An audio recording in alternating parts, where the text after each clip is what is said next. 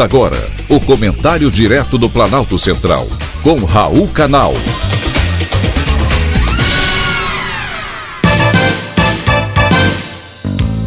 Queridos ouvintes e atentos escutantes. Assunto de hoje: Lei das Estatais.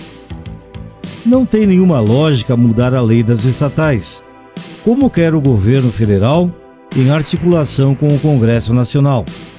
Essa lei, caros ouvintes, foi aprovada em 2016 no governo Temer, na esteira das investigações da Operação Lava Jato. Ela foi criada para impedir a corrupção dentro das estatais. Ela estabelece normas de governança corporativa e regras para compras, licitações e contratação de dirigentes por empresas públicas e sociedades de economia mista, como é o caso da Petrobras. É por isso que o governo editou uma medida provisória na tentativa de alterar o estatuto social da Petrobras, peça que rege a empresa, e poder mudar a diretoria de governança e conformidade responsável pela boa gestão hoje da Petrobras. É um cargo importante porque ele é que planeja, orienta e avalia as atividades para uma cultura de conformidade, ou seja, o trabalho que será feito para evitar fraudes, corrupção e lavagem de dinheiro, além de controles internos sobre a integridade dos gestores dessa empresa. O que o governo quer é ficar livre para mandar na diretoria, de preferência escolhendo quando, como e quem quiser.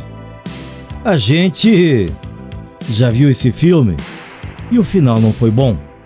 No governo Lula, quando ainda não existia a lei das estatais, os cargos de diretoria e presidente da Petrobras eram preenchidos por aqueles dentro do esquema corrupto do PT, com atribuição de fazer as falcatruas que a eles eram impostas e exigidas. Hoje não. A lei das estatais determina que os indicados para os cargos de diretoria e presidência sejam honestos e tenham no mínimo 10 anos de experiência na área, além de responder pelos seus atos, civil e criminalmente. A indignação do presidente Bolsonaro, gerada pelo aumento da gasolina e do óleo diesel, com efeito na inflação e nas pesquisas eleitorais, não lhe dá o direito de mudar a lei das estatais. Será um tiro no pé, caso Bolsonaro perca as eleições.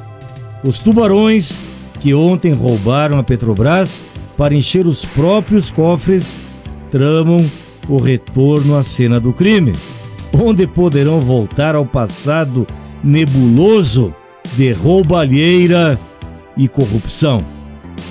Foi um privilégio ter conversado com você.